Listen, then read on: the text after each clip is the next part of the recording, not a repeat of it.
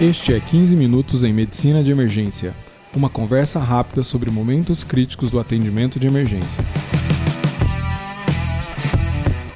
Este é o podcast do curso de Medicina de Emergência da disciplina de Emergências Clínicas do Hospital das Clínicas da Faculdade de Medicina da USP. Eu sou o Dr. Júlio Marchini, supervisor da residência de Medicina de Emergência, e para este segundo capítulo está aqui comigo Dr. Patrick Áureo, um dos nossos médicos assistentes. Ele faz a cobertura horizontal da unidade de cuidados intermediários do, do nosso pronto-socorro. Hoje vamos falar de antibióticos na pneumonia. Então, não, não, vamos discutir o processo diagnóstico. Já, já fizemos o diagnóstico, já, já está estabelecido. Como é, escolhermos o antibiótico? Que parâmetros você usa? Primeiramente, Júlio, eu gostaria de agradecer o convite para estar nesse podcast, um projeto que tem tudo para dar certo.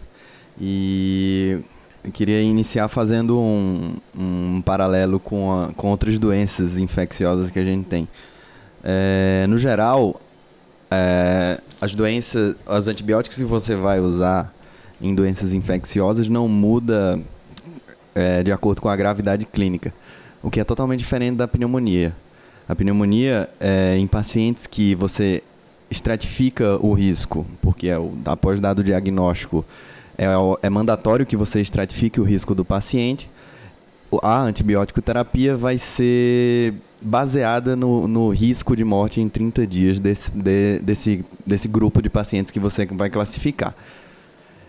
As ferramentas que você usa para estratificar o risco são o PORT PSI e o CURB. O porte PSI, ele tem 20 critérios, são, são 20 critérios que você usa, cada um com sua pontuação específica. É, e ele abrange fatores sociodemográficos, idade, também fatores do, da apresentação clínica do paciente, fatores de exame físico e exames laboratoriais com cada, cada, cada ponto vai ter uma pontuação, cada critério vai ter uma pontuação específica e no final ele vai ser dividido em cinco, em cinco grupos de pacientes no porte PSI.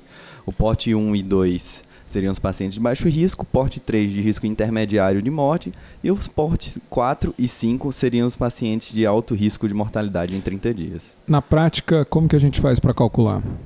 Na prática, a gente é, Hoje em dia a gente tem muita disponibilidade do, da, das, dessas calculadoras em smartphones, em, em tablets e na App Store e no Google Play você pode baixar qualquer calculadora que ela, ela apresenta é, o porte PSI, você coloca os critérios lá e ele vai dar o cálculo juntamente com a classificação no final do, que quando você colocar os seus critérios lá, os critérios que o paciente tem.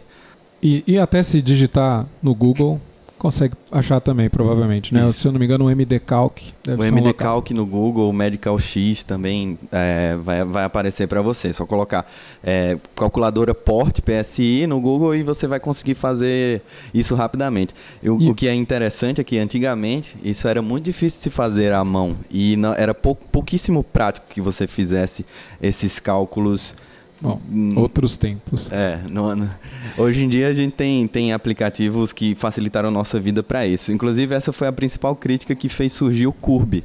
E como é que é o Curb? O Curb 65 ele tem cinco critérios de, de apresentação clínica do paciente. O nível de consciência, se o paciente está tá, tá rebaixado. Ureia alta, frequência respiratória alta, pressão arterial sistólica ou diastólica baixa e acima de 65 anos. Tem valores aí dessa ureia, Frequência respiratória?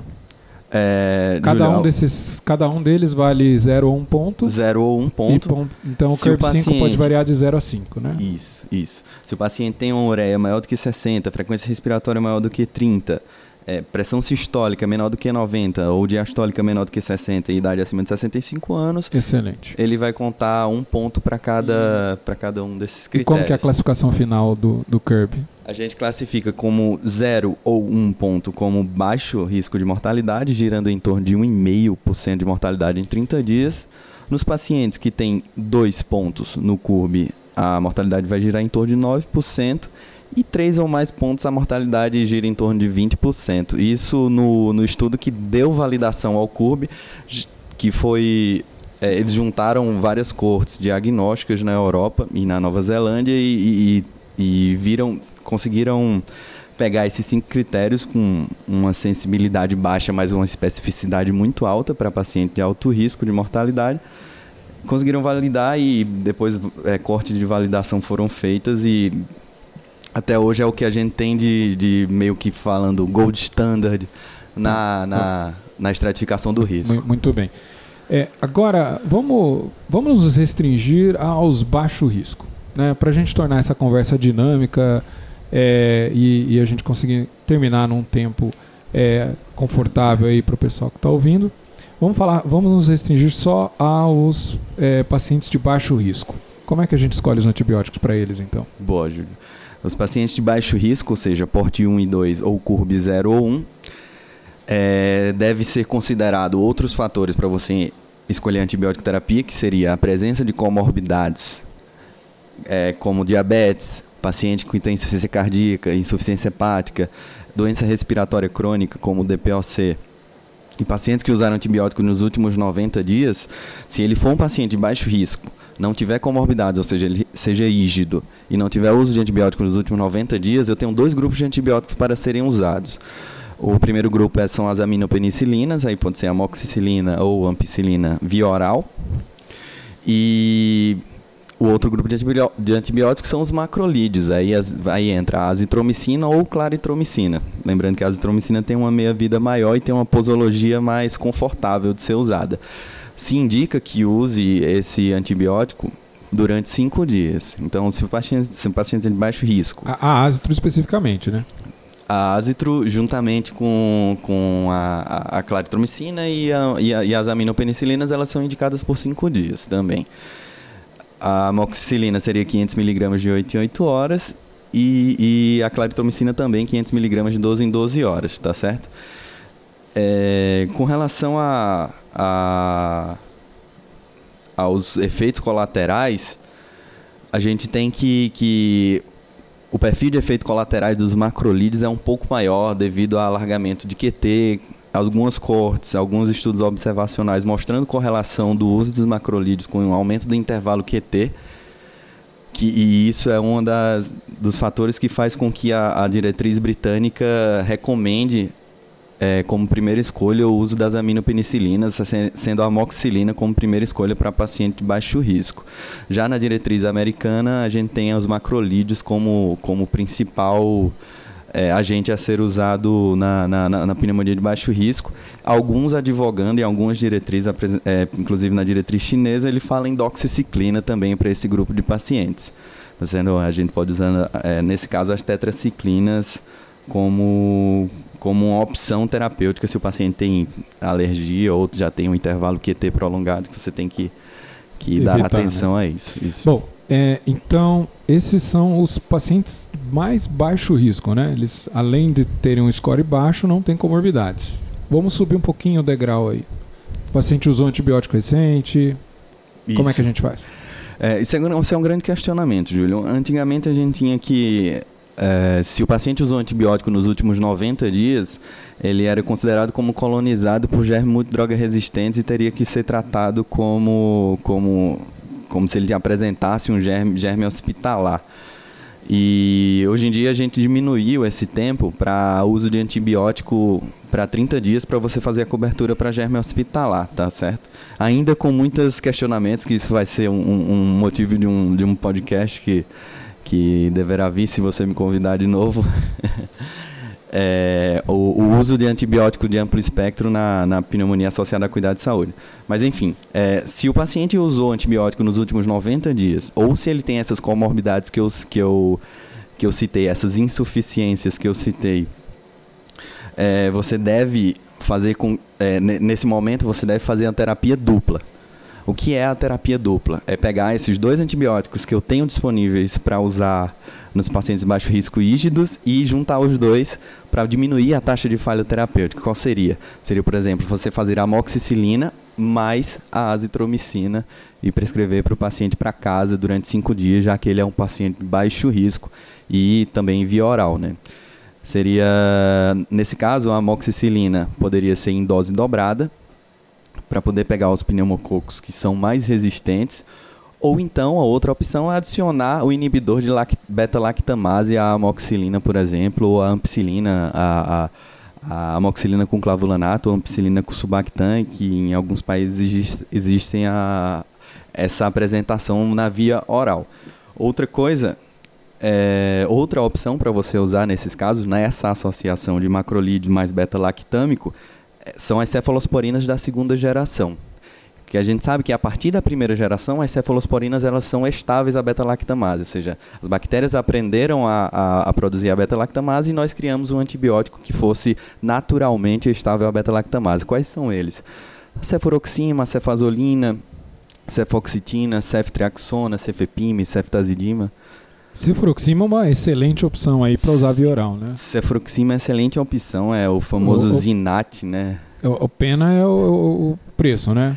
Acho é. que é, é 125 reais uma, um tratamento de 7 dias. Né? É por aí, é por aí, Júlia. É, é, na nossa população cada vez mais mais empobrecida, a gente e os pacientes que dependem do sistema único de saúde, infelizmente eles não têm condições de comprar esse tipo de medicação e termina não sendo não sendo disponível nos postos de saúde também. Mas para quem atende um, paciente, um perfil de paciente que tem condição, é uma, uma boa opção. É, eu, eu, eu escolheria como, como eu, como opção de escolha nesse caso aí, devido ao, ao, ao, bom perfil de sensibilidade de cobertura e baixas taxas de falha terapêutica das cefalosporinas da segunda geração nesse tipo de paciente. Ou, outra coisa seria o uso da. Se você não puder usar essa associação de beta-lactâmico com macrolídeo, você pode substituí-la por quinolona respiratória. E aí a quinolona respiratória poderia ser a levofloxacina ou a moxifloxacina para ser usada nesse caso com baixíssimas taxas de falha terapêutica. Esses são antibióticos super é, cômodos, né? Tanto para o médico para prescrever quanto para é, o paciente para tomar uma vez ao dia. É, qual, qual que é a taxa de falha de alguém esquecer o, então, o antibiótico? Júlia, é, o, o bom de, desses antibióticos é justamente isso, é a comodidade terapêutica. É, a levofloxacina a gente usa 500 miligramas uma vez por dia e é super cômodo, muito difícil do paciente esquecer, mas a gente paga um preço por essa comodidade. Essa comodidade ela vem junto com alguns fatores que, que são os efeitos colaterais da medicação, como redução do limiar convulsivo, indução de de delírio no paciente idoso, tendinopatias. É... Tem um estudo recente com associação de aneurisma de aorta, né? O uso isso, de quinolona. Isso. Né? Muito bem lembrado, Júlio. Além desses efeitos colaterais, inclusive a indução de infecção por Clostridium difficile também é muito maior no, com o uso de, desse antibiótico de amplíssimo espectro, que são as quinolonas respiratórias como também é, na, nossa, na nossa população que tem alta prevalência do Mycobacterium tuberculosis, a gente sabe que a quinolona respiratória é uma é terapia de segunda linha para a tuberculose resistente. Né?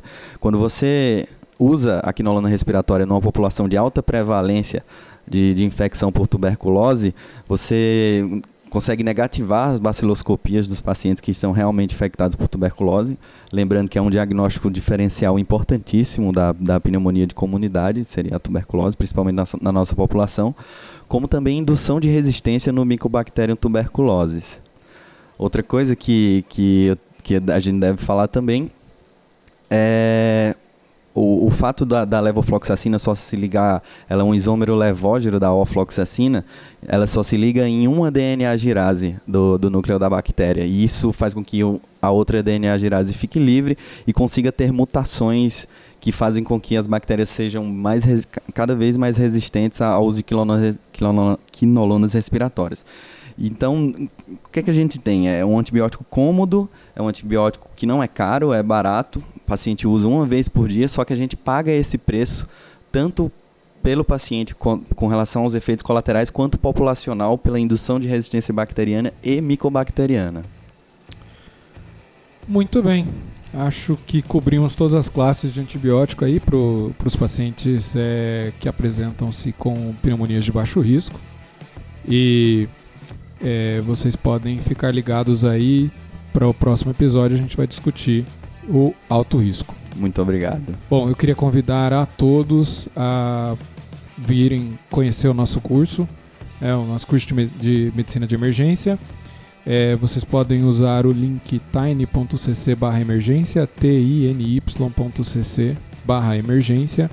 Ah, o curso é, começou em maio, é, mas as, a, todas as aulas que é, já aconteceram estão disponíveis na plataforma, a gente pode assistir. A gente teve um, um primeiro módulo introdutório da emergência, teve um, um módulo respiratório e agora o próximo módulo, é, que acontece agora no final do mês, é, são as emergências cardiológicas. É, muito obrigado a todos e até a próxima.